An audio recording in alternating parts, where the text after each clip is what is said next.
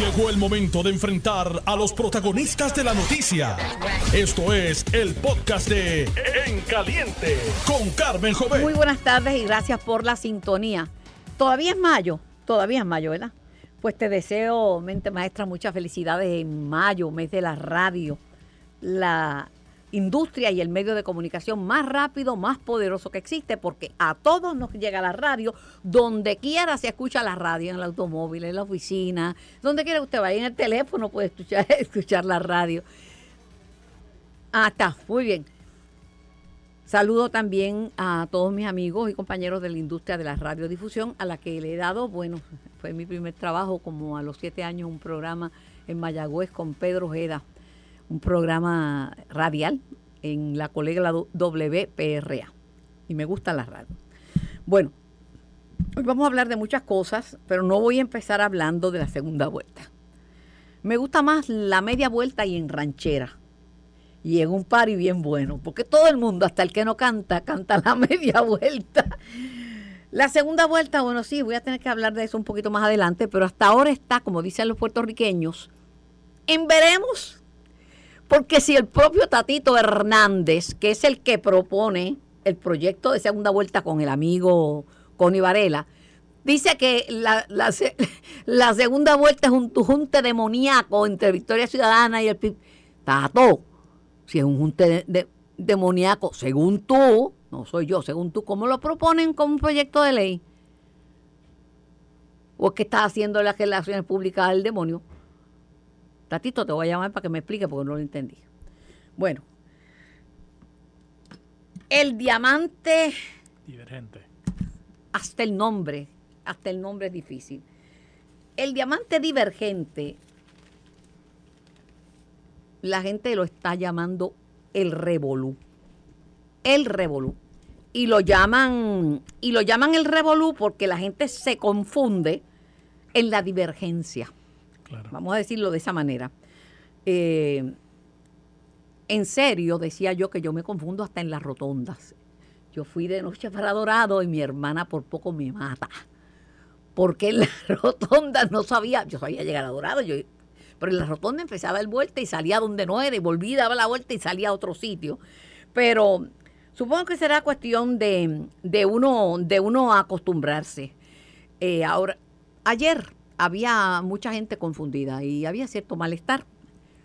Hoy yo vi que de, de Caguas hacia acá había un tapón de madre. No sé qué era, no sé si es por lo de Gurabo, pero a ciertas horas no lo hay. Mi hija estuvo hoy en Gurabo y me dice, pues yo no sé.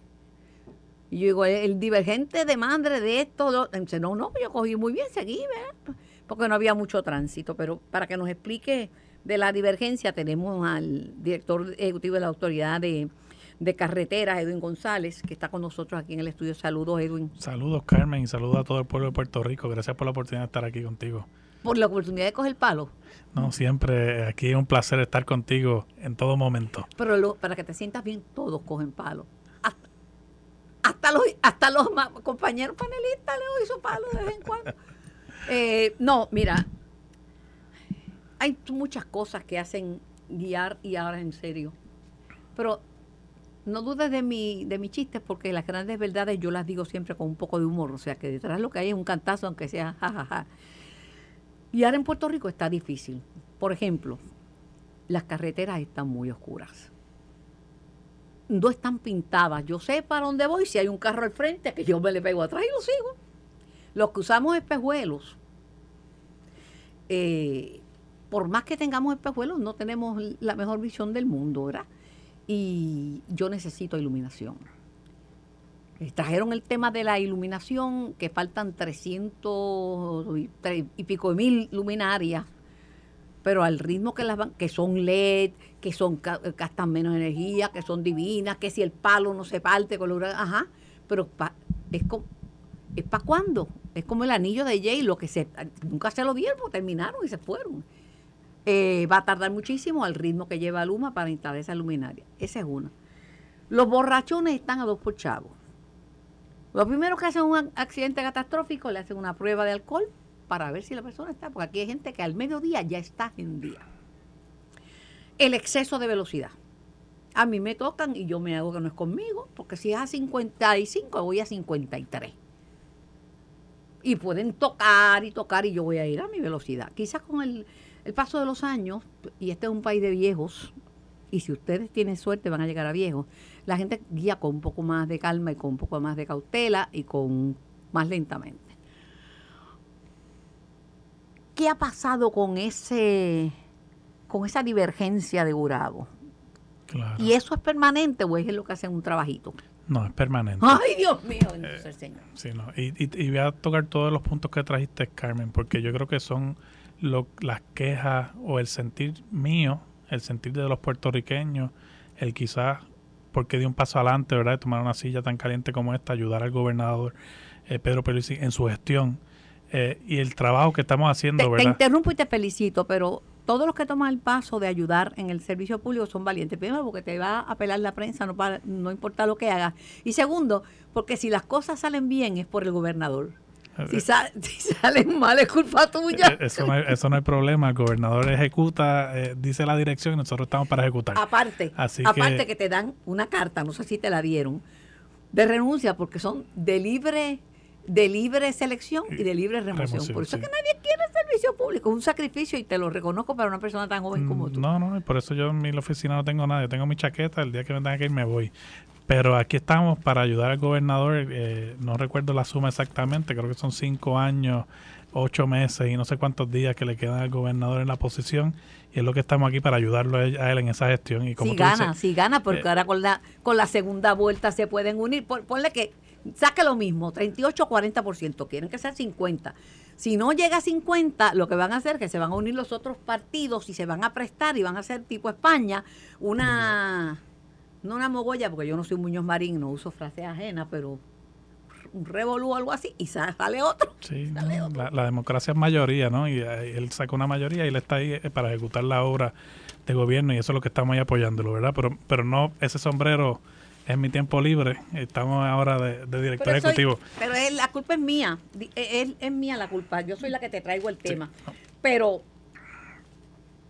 es difícil descifrar el diamante divergente. Es intuitivo. Eh, la forma en que hicimos, primero que nada, que todo, hicimos un simulador con el Colegio de Mayagüez, la Universidad de Puerto Rico en Mayagüez, como un tipo de videojuego que permite a las personas experimentar el transitar por esta intersección.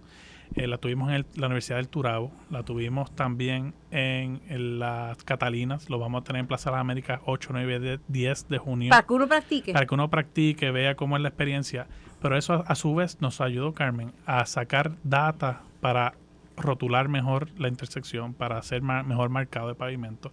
Y allí tenemos eh, rotulación de no entre, de no gira a la derecha, eh, marcado el pavimento con flechas.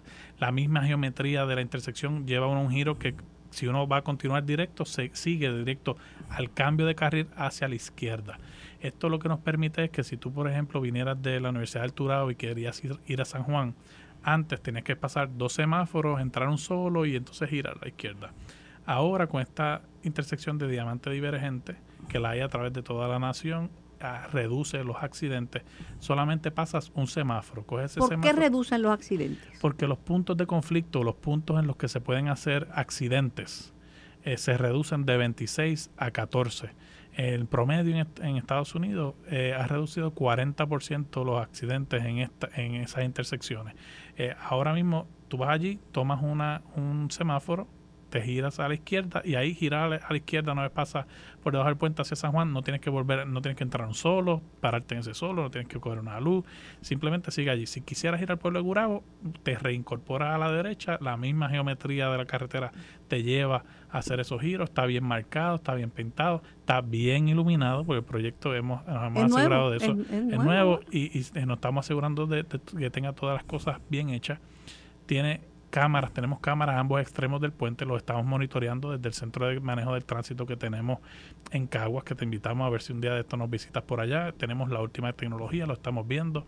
Nos hemos reunido con la Policía Estatal, Municipal, Emergencias Médicas, Bomberos, eh, nuestras unidades de, de asistencia en la carretera seguro, eh, se la ha instruido, van por allí ¿Y por el por área. qué crees que la gente lo denominó revolú? Yo no puedo hablar de eso porque yo no he pasado por ahí. Eh, ¿por qué crees que la gente está tratando de descifrar? Se descifra lo que no se entiende, lo que es obvio no se descifra.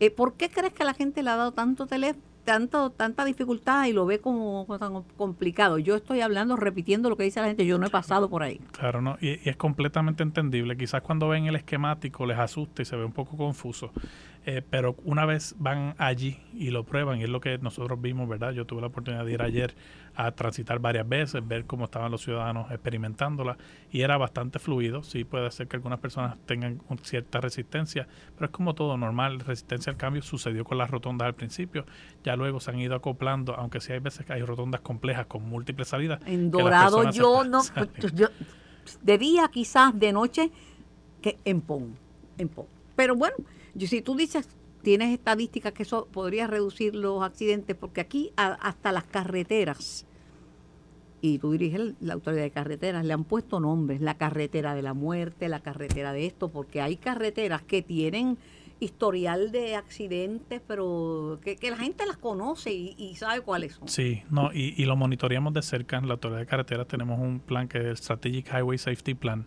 que recopilamos data de accidentes fatales, ¿verdad? Muy tristemente, o que alguna vez solamente de pérdida material del auto. Todo eso se recopila. Tenemos los segmentos de carretera más peligrosos, intersecciones de carretera más peligrosas. Y esto lo que nos permite es guiar la inversión de los fondos federales que tenemos a esas intersecciones, ¿verdad? No las podemos hacer todas de, la noche a la mañana, pero nos permite guiar esa inversión para mejorar segmentos de carretera y así reducir los accidentes. Por ejemplo, la 142 recientemente hubo un accidente fatal.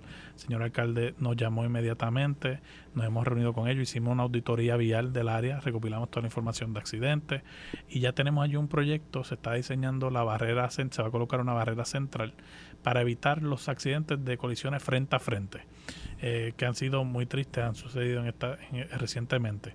Eso va a requerir expandir la carretera. Y las muertes de peatones porque no hay lugares donde cruzar.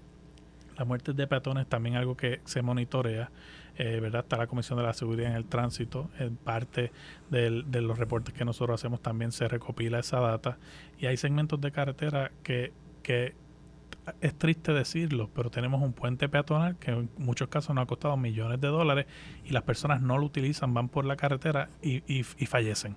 es eh, triste, es, horrible, pero sí, no, no va a pasar.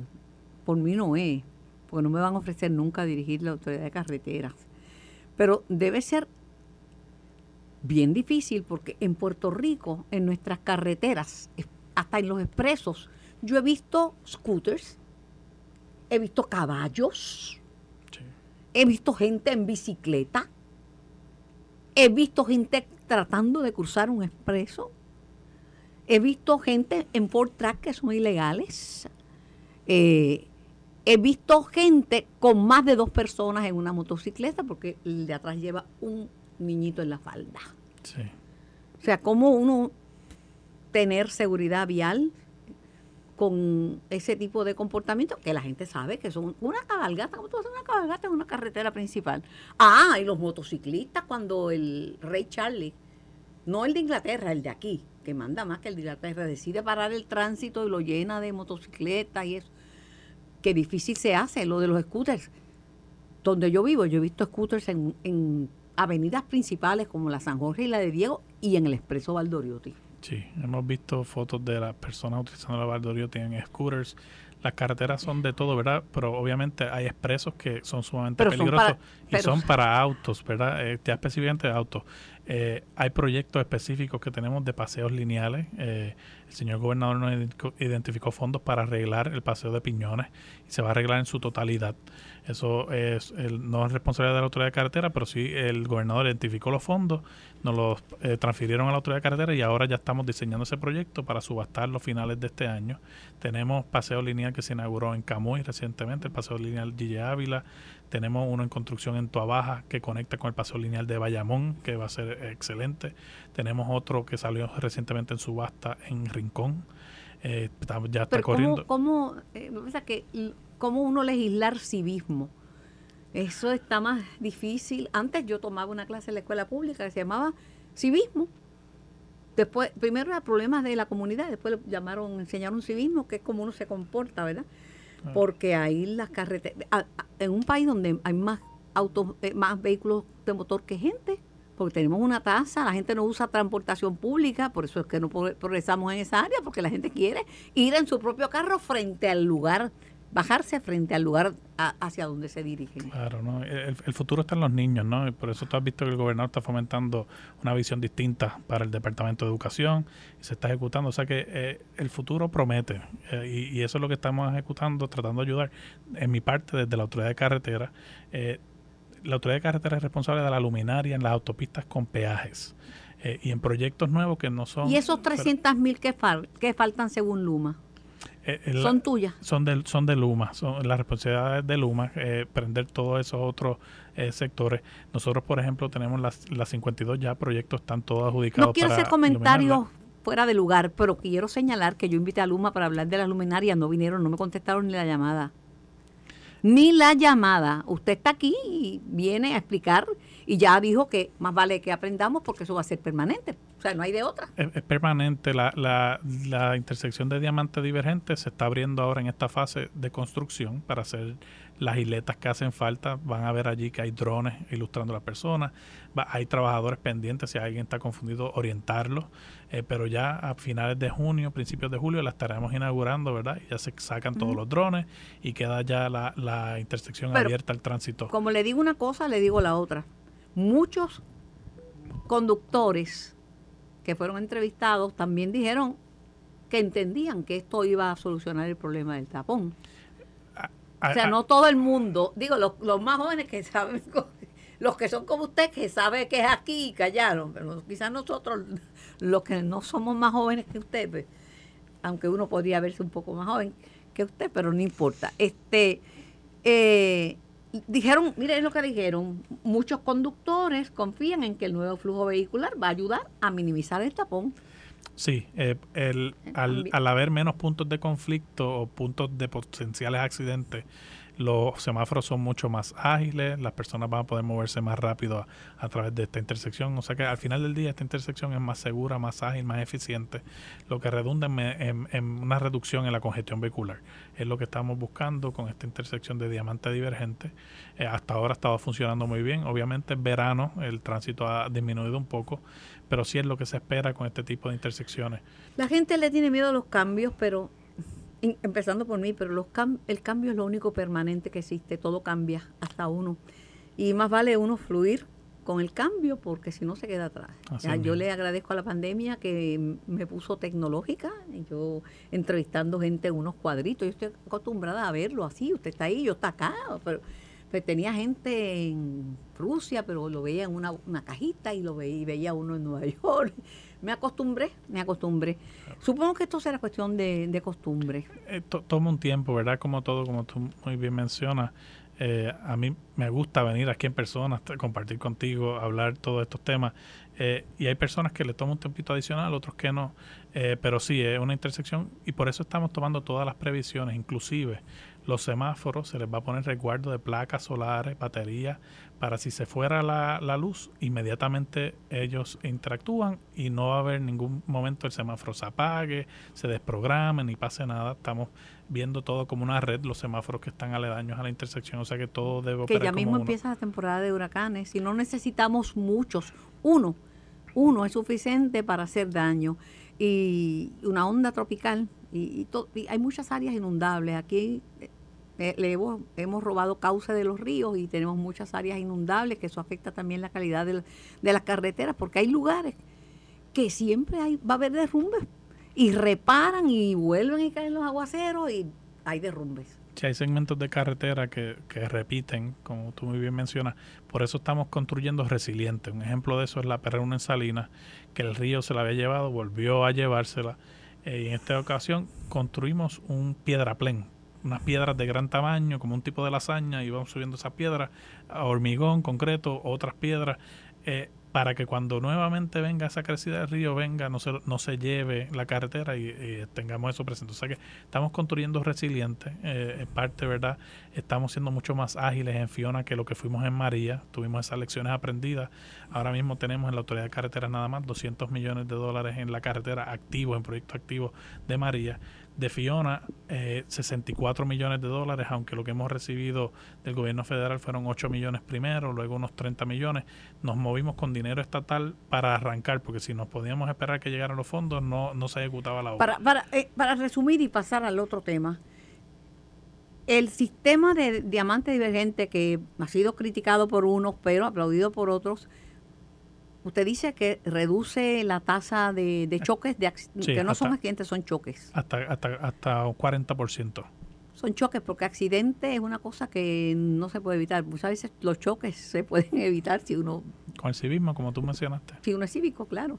Eh, eh, lo otro eh, está iluminada y hay la protección para en caso de, huracán que falle, vamos a tener ese, ese, ese, esa área iluminada. Iluminada y los semáforos van a continuar operando. Y lo más importante es que es permanente. Es permanente. Ya porque la gente creía que eran unos trabajitos que estaban haciendo. Bueno, lo, lo paso, el, aprendo luego porque esto también mismo los porque parece, da la impresión que se está trabajando allí, ¿verdad? Sí, continuamos trabajando, pero es haciendo las isletas y todos los trabajos para que se quede como está ahí con esta nueva geometría. Llegó para quedarse y ya estamos viendo en qué otras intersecciones en Puerto Rico la podemos utilizar, porque una intersección que está aprobada, que reduce los accidentes, al final del día es más segura, más ágil y más eficiente.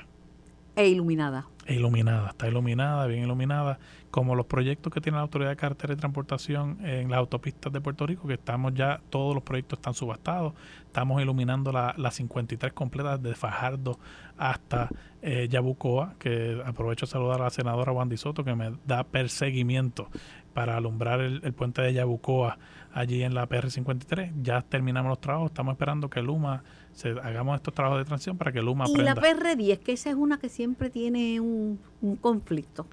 La PR10 es un proyecto eh, prioritario del señor gobernador. Eh, vamos a culminar lo que comenzó en el 1970, que se hacía un trámite a la vez, un trámite a la vez. El señor gobernador identificó los fondos. Él mismo fue a Washington a asegurarse que el proyecto se ejecutara y consiguió los fondos para los cuatro tramos restantes. Estamos hablando de lo que queda entre Utuado y Adjuntas. Estamos hablando de cerca de unos 7 kilómetros. También había, eh, vi, eh, vi, muchos derrumbes cuando María y en algunas ondas tropicales que, he tenido que ir a la isla a repartir ayudas, he visto que en esa área siempre había derrumbes. Sí, hay muchos derrumbes y, y en esas lecciones aprendidas, ¿verdad? Pues tenemos que aprender del pasado, de los errores del pasado. Antes hacía, se tumbaba la montaña y construías la carretera allí. Ahora gran parte son puentes. ¿Por qué puentes? Para impactar lo menos posible la montaña, para uno, prevenir esos deslizamientos y dos, proteger el ambiente. Y el uso de mallas para que no caigan las piedras, ¿eso se descontinuó o se sigue utilizando? Se sigue utilizando, eh, lo estamos utilizando ahora mismo en el deslizamiento de rocas que tenemos en la PR52 entre Calle y Salinas. Ya en la semana de los ingenieros tuvimos la oportunidad de llevar a, ingenieros de la Autoridad de Carretera allí a, presentarles lo que estábamos haciendo nosotros. Eh, y ya se estaba barrenando en la terraza más alta de la, de la montaña para instalar los barrenos y luego instalar la malla. O sea que hay proyectos que sí se pueden instalar mallas, hay otras que no. Hay algunos de estos deslizamientos que se, se utiliza un tipo de malla, un geotextil, para darle una fuerza adicional al terreno eh, y poder eh, construir de una forma resiliente no se vaya a futuro. El tema de la iluminación, porque eso es permanente, ¿verdad? En esa área en particular del diamante divergente, pues va a estar iluminado. Pero el problema ese de que faltan más de 300 mil luminarias eh, y que Luma tiene una velocidad que es como a paso de tortuga. Yo no sé si me estaba explicando el ingeniero Ricardo Ramos, que dirigió la autoridad, eh, de energía eléctrica hace un tiempo, que todo es más caro ahora, que lo que costaba 100 ahora cuesta 200 y lo que venía en un mes puede tardar 5 y lo que venía en 5 puede tardar un año. Tenemos materiales en este proyecto de la 53 eh, que están tardando hasta 270 días en llegar. Uno pone la orden y 270 días en llegar a Puerto Rico. Eh, a través de la nación hay mucho que se está comprando, ¿verdad? De ese tipo de material. O sea que estamos compitiendo con otros proyectos. Ya no es que proyectos en Puerto Rico, es proyectos a, través de toda la nación. Eh, y, lo hace complicado.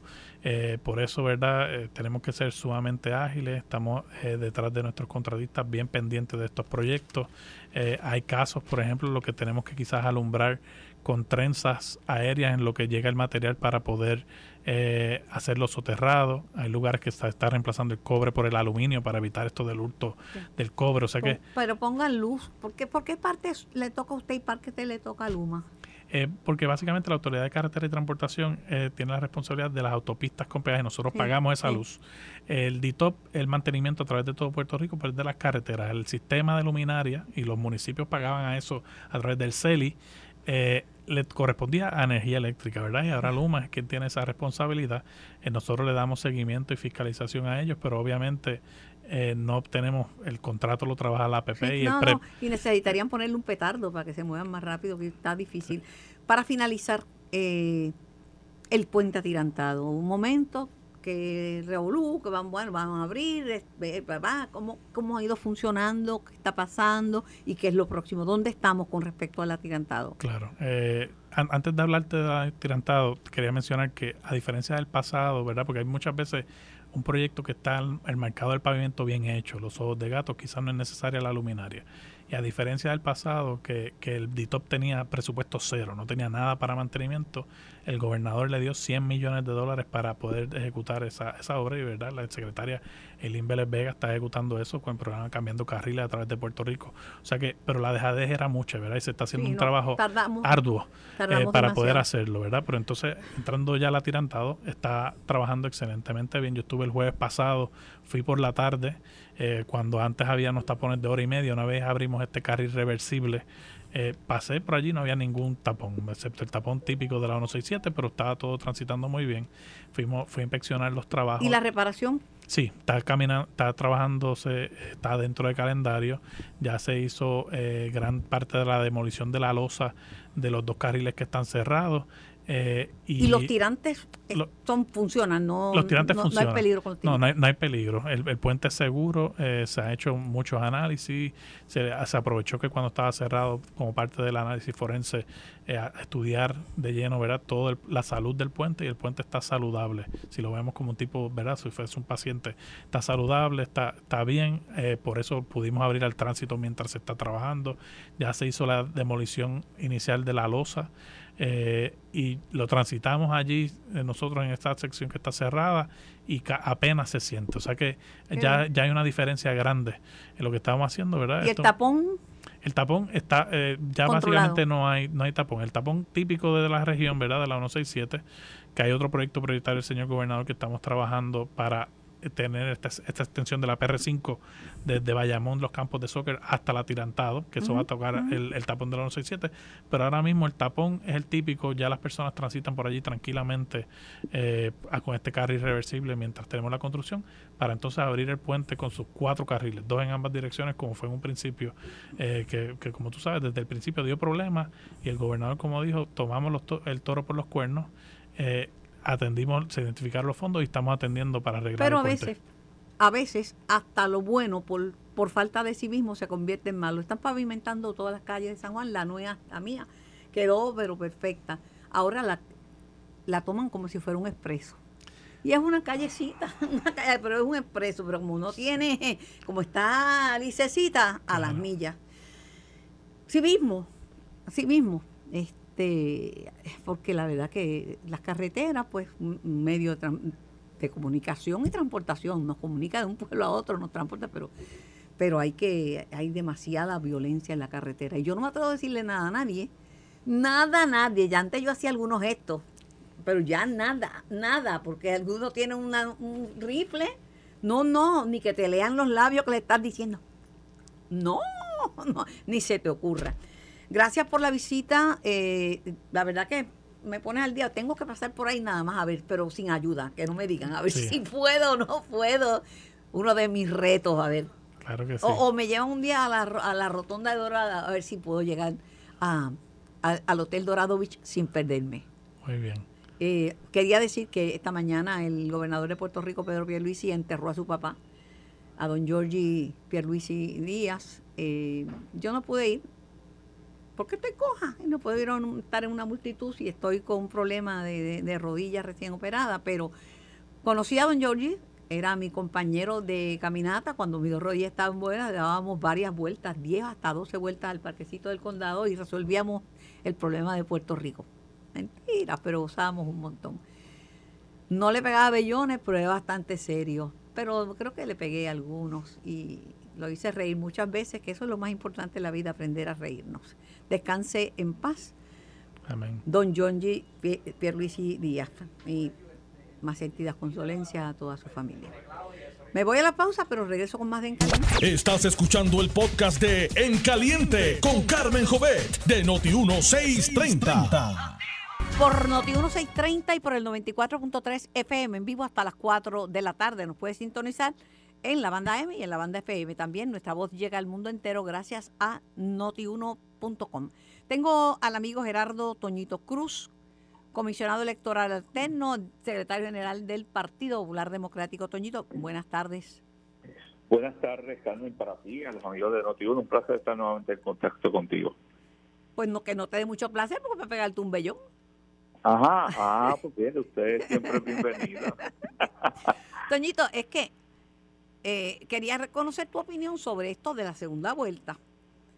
Eh, la, yo, yo prefiero la media vuelta, que es la de la canción, que es la ranchera. Te vas porque yo quiero que te... eh, Esa media vuelta me gusta. Pero la segunda vuelta mm, parece que mucha gente no le gusta. Y lo que yo no entiendo es cómo Tatito le dice a Normando Valentín que la segunda vuelta es un junte demoníaco entre Victoria Ciudadana y el PIB y, y hace un proyecto para, de ley para, para votar sobre eso. Bueno, es, esa explicación la dará él, ¿verdad? No, no, no, no, pero ese Cuando vellón es para aceptó no, no, es- ese vellón es para él. Claro. Y- Pero mira, la realidad es, yo decía eh, en estos días, ¿verdad? ¿Sabes?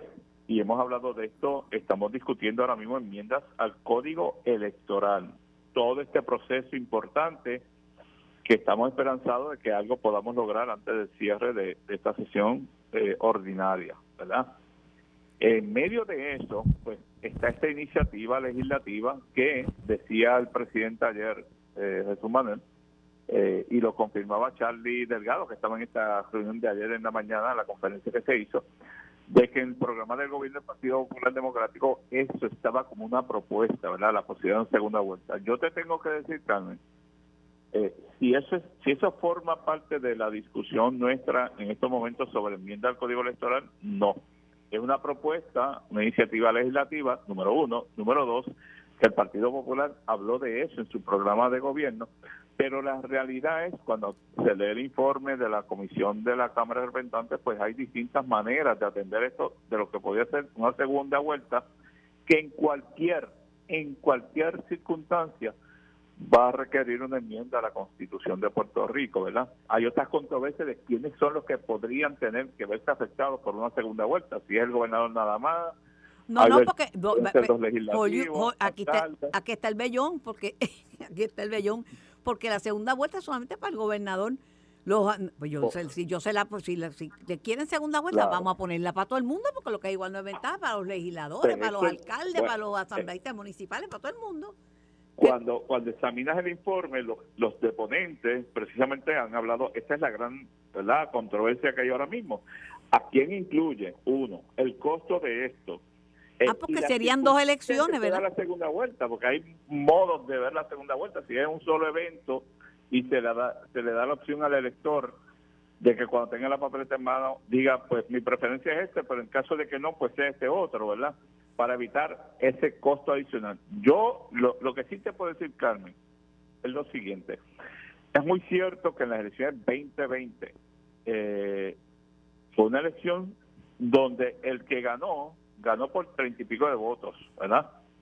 Eh, esta es una elección eh, atípica por dos razones importantes. Número uno, estábamos todavía la cuestión bajo el COVID.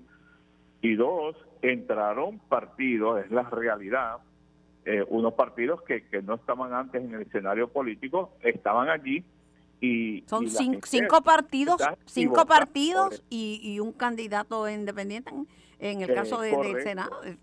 Y a diferencia de otros procesos, el electorado le dio oportunidad, al punto que ahora esos partidos están arrepentados no tan solo en la comisión, están arrepentados en la Asamblea Legislativa, ¿verdad? Tienes inclusive hasta un senador independiente. Pero si tú me preguntas, ¿y eso había ocurrido antes? Pues no, antes eh, los que ganaban, ganaban por unos márgenes cómodos, en los rangos de los cuarenta y pico por ciento. Pero hace tiempo, hace tiempo, eh, Toñito, tú sabes que yo llevo un ratito cubriendo elecciones un ratito bastante largo. Hace tiempo que ningún popular gana con, con un 50% o más. De hecho, y en el, PNP y en lo vas a ver en dos elecciones. Eh, pues, y en el PNP, yo creo que el que más votos sacó fue Fortuño. Este, Correcto. Pero, pero ya no, y es que con tanto, el país... Con y a lo mejor no volvemos a esos tiempos, Carmen, pero si lo, el dato que te quería dar electoral, que sé que, que te, te gustan y a los amigos que nos escuchan, en un municipio ocurrió algo similar y es reciente, no no no tan reciente como los otros días, pero la primera vez que la alcaldesa eh, Mayita Melente ganó en Ponce fue un margen así de treinta y pico por ciento, ¿verdad? Eh, tuvimos aquella primaria de Ico Saya eh, que provocó una candidatura independiente y, y allí el margen, Mayita estaba en los treinta y pico por ciento también. Pero son, lo que quiero llevarte es son situaciones particulares que yo no sé si podría decir, este es un problema que se pueda repetir. Yo no estoy tan seguro que se repita. Pero hay algo que yo estoy segura. Estoy segura que no, que no tienen, no tienen dos terceras partes para ir por encima de un veto del gobernador y ya la delegación PNP no está de acuerdo con la segunda vuelta. Y estoy segura que no. el escenario de aprobación. claro, claro. Eh, mejor breguen con las enmiendas al código que bregar con esto. Porque esto también habría que explicárselo a la gente, porque la gente que es. Mira, Toñito, para darte un ejemplo de, de tres pesos, un, baratito. En la elección especial del Partido Popular, que votaron cerca de 60 mil eh, populares, tardaron porque estaban contando voto a voto una semana y se iba a caer el país. Imagínate por una segunda vuelta que no es inmediata, inmediatamente. Hoy se dio, sacó 49% el Partido Popular o el PNP. Pues vamos a esperar para la segunda. Muchacho, por eso yo te digo, yo yo no sé si, si, bueno, me hubiera gustado que esa discusión empezara al principio de cuatrienio, por, por, por primero porque pero dime a ti te, a ti te gusta a ti olvídate de que eres de la figura, que eh, la posición que ocupa a, a Toño, a Toño Cruz. ¿Te gusta eso de la segunda vuelta, en verdad? ¿Te gusta a ti eso? A mí personalmente no. Ah, pues. Reconozco que el Partido Popular, vuelvo y te digo, tiene en su programa de gobierno, lo tiene allí. El presidente del Partido Popular ayer habló de eso, Charlie Delgado también. Y cuando yo te digo que personalmente no me gusta es porque honestamente, y quiero ser sincera, sincero contigo y con la audiencia, yo no he estudiado este tema. Por eso doy ese detalle tan preciso. Hey, esto ocurrió en el 2020 y ocurrió con Mayita. No, las leyes pretenden resolver problemas y yo hoy no puedo decir que este es un problema. Quizás en el ánimo de ver las enmiendas del Código Electoral podamos ver cosas nuevas, ¿verdad? Porque tampoco me quiero apegar a las cosas. Y vamos a contar con que haya votos para, para aprobarlo. Si, si, si Puerto Rico tiene un problema que requiera esto, pues yo prefiero que lo estudiemos mejor. Te, te pregunto otra cosa. El voto presidencial. Aquí tenemos un partido demócrata y un partido este republicano. En el demócrata hay populares y PNP y van a las convenciones y es la delegación que más ruido hace y la más grande, pero la gente no vota por el presidente. ¿Podrían incluir en el código electoral eh, o reforzar, porque Adolfo Cans insiste en que ya eso está. bueno, de hecho en el código por, en el código electoral ya hay un capítulo, me puedo equivocar, el capítulo 8. Ese mismo. Que habla de ese todo mismo. de la papeleta presidencial. Eso ya está legislado. Ese mismo. Pues ¿por qué no están hablando de eso y están hablando de la segunda vuelta? Si a muchos puertorriqueños... Pues, a eso me, creo que me quiero referir. Vuelvo y te digo, yo no me cierro, ¿verdad? La postura oficial del partido, el voto del presidente, que eso estaba en el programa de gobierno. Bueno, y si, y si quieren perder las elecciones, y si quieren perder las elecciones, eso no es culpa tuya. Si se aferran a eso. el partido no va a perder las elecciones, está trabajando para ganarlas.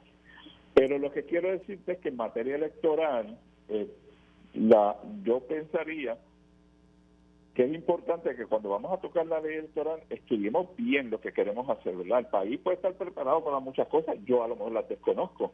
Yo no veo en, en la discusión pública en este momento que la gente esté dándole mucho color a una segunda vuelta a lo mejor es importante, pero no es materia de discusión, lo que quiero decir. Pero si tú le planteas a Puerto Rico si le interesaría votar por el presidente de, Estados Unidos, que eso le daría una fuerza a, Puerto Rico, te van a decir. De este ah, país tiene, atesora a la ciudadanía americana. Y yo creo que indistintamente de esos dos temas, pensaría que la inmensa mayoría del país quiere que hagamos enmiendas al Código Electoral también y esa para mí es una prioridad. Una de las cosas que me dijo el pasado presidente y actual presidente del Senado, José Luis Dalmao, es que mira, Carmen, la política es el arte de lo posible. Yo no, tení, no tengo los votos, eh, llegamos a unos acuerdos con el gobernador, porque yo no tenía los votos para ir por encima de, un veto del gobernador, no, tenía, no tengo los votos en el, en el Senado, pero ahora mismo no sé si va a...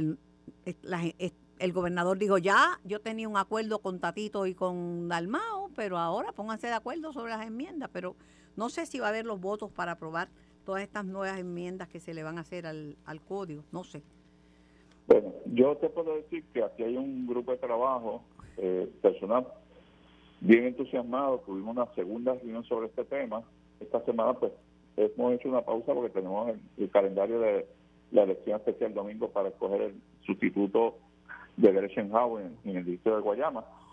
Pero yo estoy segurísimo que la semana que viene ya tenemos una respuesta completa de todo lo que será la propuesta del Partido Popular para que el presidente, que me consta, ya empezó a tocar base con los otros presidentes de los partidos, le pongamos, podamos poner en sus manos, mira, estas son las, las ideas, las propuestas de enmienda al código electoral. Oye, a mí me hubiera encantado ver esto desde la A hasta la Z. A estas alturas del juego, por lo que tú bien describes, pues a lo mejor todo, todas aquellas ideas que tienen en particular no podrán ser implementadas. Estamos eliminando del camino propuestas que puedan ser controversiales. Lo que, lo que el país espera de nosotros es que no se repitan los escenarios de aquel recuento 2020. Y yo te garantizo, Carmen, que si no despejamos ese camino, vamos a ver lo que vio el país en el recuento en noviembre del 2020 hasta diciembre. Lo vamos a ver porque no se ha tocado un punto y una coma. Y las propuestas que se tenían no resolvían el problema. Pero con, ese, con ese mismo código que podría quedar en vigor, que se aprobó cuando el presidente del Senado Tomás Rivera Chet, salieron electos muchísimas, los mismos partidos emergentes salieron y sacaron más votos que nunca y salió, le contaron los votos, populares y PNP le contaron los votos a, al, independiente, a Vargas Vidal y salieron y al PIB. Claro, pero ninguna elección tiene como, se le ha cuestionado tanto y tanto y tanto eso ese resultado del voto adelantado. Y entonces el problema, Carmen, es que todos los partidos políticos le damos la bienvenida al voto adelantado. Oye, porque distinto es que lo critiquemos y no lo querramos. No, no, todos lo queremos, pero no en la manera. Lo que, pasa es que no, no, no podemos partir de la elección del 2020, que fue completamente atípica. Yo, si no hubiera habido voto por correo, no voy a, votar. Imagínate, este, acabamos de salir de un encierro, el ahora mismo el COVID está en 25%, y están muriendo gente, mueren 4 y 5 por día. En, en, este mes de mayo yo creo que llamamos como por, por 50 personas muertas o más. No, pues, pues, muchachos. porque, pues, pues tú me das la razón, porque queremos todas las modalidades de voto adelantado. Es que decimos que las que existen, oye, y a lo mejor hay otras. Bueno, si tienen lo, que sean tienen que ofrecerle garantías a la gente. Ahí me dejo llevar por la, frase de que se usa en política, que la política es el arte de lo posible. Si ustedes tienen los votos, pues lo aprobarán esta enmienda del código. Bueno, tenemos que hacer, porque a base de eso no legislaríamos nunca, porque... Bueno, pero este, en los gobiernos... tiene la mayoría. En los gobiernos compartidos... Lo que no podemos quitar, lo que no podemos es cerrarnos la posibilidad de que logremos buenas enmiendas. Ah, claro. Eso, ese intento lo queremos hacer. Ah, el intento y vamos a ver si lo pueden aprobar. Y si lo pueden aprobar, santo y bueno y lo discutimos aquí. Me, me, visitas, porque ya estoy cansada de entrevistarte por ah. teléfono. Me visitas. Con mucho gusto. Gracias, Toñito. Ah, gracias, soy yo. Gracias, Carmen. Era Gerardo Toñito Cruz. Y hablando del rey de Roma, tengo a Adolfo Kranz en línea. Adolfo, saludos, buenas tardes. Saludos Carmen y despido con alegría escuchando a Doñito Cruz, que parece que le ha tocado el papel de, bueno, muy difícil la función de él como secretario general. Pero, pero, mira esto, Tatito es cosignatario del proyecto este de la segunda vuelta, que originalmente lo presentó Mariana Nogales junto a Denis Márquez. Nada malo es, nada malo eso, porque hay segunda vuelta en toda Latinoamérica y algunos estados la tienen. Pero cuando le pregunta eh, Normando a, a, Tatito esta mañana, le dice, ah, sí, sí, sí, la segunda vuelta es un junte demoníaco entre Victoria Ciudadana y el PIB. Entonces, ¿para qué ponen un proyecto de ley? Le pregunto ayer a Connie Varela, Connie, ¿tienes los votos? Ay, yo no sé si tengo los votos o no tengo los votos, que yo simpatizo con esa idea. Bueno, eso, eso que tú comentas y que acaba de revelarse, eh, valida el DNA de los políticos. Aquellos que se acuerdan de la unicameralidad. Ay, que no se pudo validar porque los que legislaron no pensaron que una legislatura no podía obligar a la otra legislatura y se hizo al final y hubo un cambio de gobierno y lo demás es historia. Pero traigo el tema porque uno de los coautores de la consulta de una sola cámara fue Tony Fajar Zamora. Me acuerdo, pero si yo estaba... Y en un, debate en el Colegio de Abogados, que Eudaldo Valgarín y yo defendíamos la unicameralidad, Oreste Ramos y Tony Faz defendían las dos cámaras. Y yo le pregunté y él me contestó, pero eso fue que este me pidió que firmara y fuera coautor. Señores, mucha de la legislación que se ve y que nos ocupa hoy en día está hecha hipócritamente. Porque ese es uno de los males de nosotros los electores, que votamos por insignia, por cancioncita, y no votamos por un análisis sensato y enérgico de quiénes son los que van a regir los destinos de nuestro país. la discusión esta, la discusión esta de una segunda vuelta. Eso es, los dos partidos mayoritarios están zurrados de que pueda ganar uno de los dos partidos emergentes, porque de 27 a 33 es muy poca la diferencia. Como de Barrio Obrero a la 15, un paso. y el malestar, el desagrado que se demostró en las elecciones del, del 2020 no se fue, probablemente se incrementó por el comportamiento de ambos partidos, no el comportamiento del gobernador y no el comportamiento de la legislatura es las estructuras. Se nota que ya no pueden ni coagular una membresía consona con su ideología. Pero imagínate. El Partido eh, eh, Popular está partido por la mitad. Pero imagínate, a, a quien más perjudicaría, porque eh, porque el PNP ha ganado con más del 50% de los votos en, un par de ocasiones. Fortuño ganó por una purruchá pero el Partido Popular, desde la época de, Rafael Hernández Colón, que Dios tenga la gloria, no gana con más de, no han sacado ninguno de los populares eh, más del 50% de los votos. Fortuño, si no tocó el 50%, estuvo bien cerca. Yo creo que sacó 50%. Porque, pero competía contra un candidato a la gobernación temerario, poco generoso, que quiso manejar su acusación, quizás históricamente se sabrá que fue injusta, pero no se quitó para poder tener la ventaja de ser un gobernador acusado. Claro, pero aparte de eso, lo que te digo que en el Partido Popular ellos no han ganado con un 50% de los votos. Imagínate si para una elección no hay los chavos, porque este es un país que, que está tratando de salir de la quiebra. ¿Tú crees que va a haber chavos para hacer otra elección después de una elección?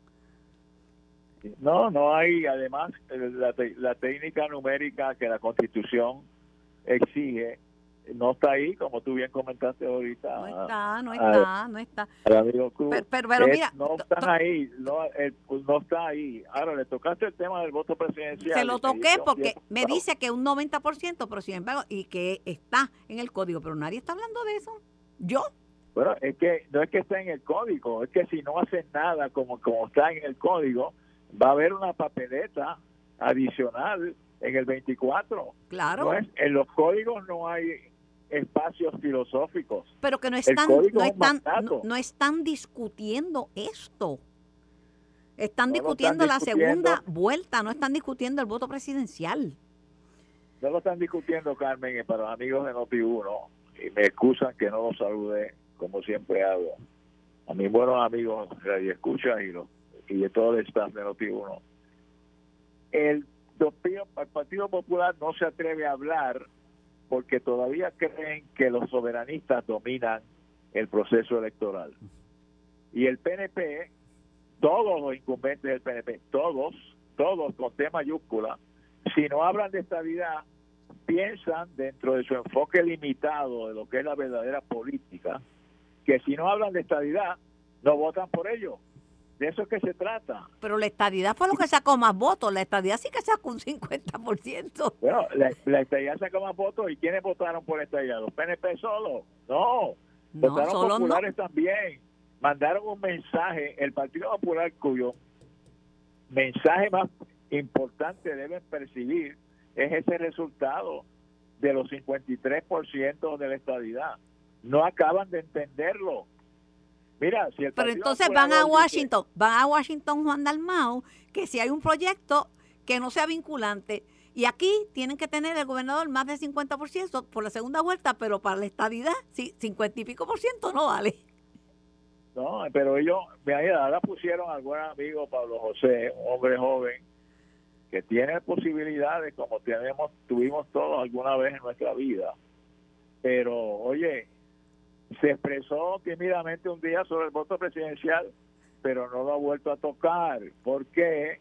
Porque la estructura, y hoy presidida por un joven que, tendrá o no tendrá su mérito, el tiempo dirá, y le corresponde al Partido Popular determinarlo. Eh, oye, la figura con más posibilidades históricas, si el, si el tiempo le da la oportunidad de ser una figura de brillo en el Partido Popular es este joven. Pero no habla tampoco porque están todos ya entrenados a callarse la boca y mantener la casa la casa grande. Señores, la casa grande se apolilló. La casa grande se cayó. Ya no hay casa grande. La gente no cree en los partidos. Bueno, hasta Victoria Ciudadana habla de la casa grande. Sí. Oye, y si y si empuja un poquito, no me extrañaría que Victoria Ciudadana salga del left field con la idea de que se consulte al país sobre el voto presidencial, entonces sí que se ponen a correr. Si, tiene una si tiene una alianza con el PIB, no, porque el PIB no favorece el voto presidencial y la, el que va a ser candidato a gobernador y el candidato a comisionado residente van a ser del PIB, solamente para Victoria Ciudadana la, alcaldía. Yo, tú sabes que yo escucho a veces muchas cosas y a veces se me olvidan pero no recuerdo haber escuchado a Juan Dalmao cuando corrió para el candidato a gobernador por el PIB hablar de la independencia ni una vez. Ni una vez. Porque un, voto, porque un voto por él no era un voto por la independencia. Él lo dijo claro, él habló claro. Él habló de la independencia. Dijo, un voto por mí no es un voto por la independencia. Él habló. Por eso, no solamente le escondió, la mandó a Londres y todavía no ha llegado el ticket. Okay. Pero muy triste lo que está pasando, es una parodia que se repite. Hablando del tema de enmiendas constitucionales, algo que nos tocó de cerca cuando hablamos de la, una sola Cámara y vivimos la frustración. Hay muchas cosas que se pueden hacer, pero no las van a hacer porque hay 78 legisladores. Todos, todos todos no pueden estar sin ese trabajo, bien sea económicamente o emocionalmente.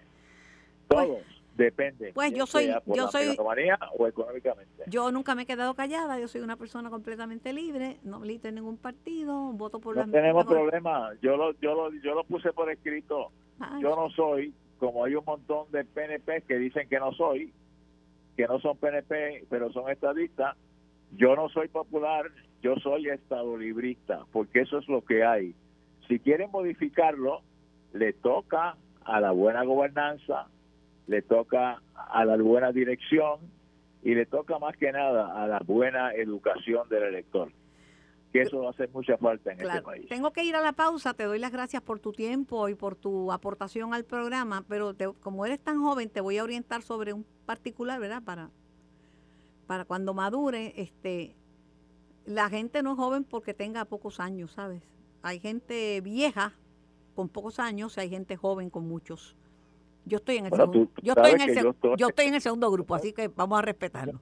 Yo estoy en el grupo demográfico que piensan como si tuvieran treinta y pico y actuamos como si tuvieran cuarenta y pico y cuando nos toca quejar nos quejamos como si tuviéramos ochenta y pico. Pues yo no, pues yo no me quejo. Aquí estoy reemplazada de las dos rodillas trabajando lo más bien y tengo treinta y pico y pienso y no no me aferro a ninguna idea si hay una mejor que me convence, así como lo oyes. Pero yo soy joven que dicen joven, los que tienen treinta y pico, los únicos jóvenes que hay aquí es Pablo, Jesús Manuel, Héctor Ferrer, este, qué sé yo, pues, yo y yo. Somos jóvenes de mente, con ideas frescas. Te envío un abrazo. Igual, saludos Carmen y a los amigos de Noticias. Esto fue el podcast de En Caliente con Carmen Jovet de Noti 1630. Dale play a tu podcast favorito a través de Apple Podcasts, Spotify, Google Podcasts, Stitcher y notiuno.com.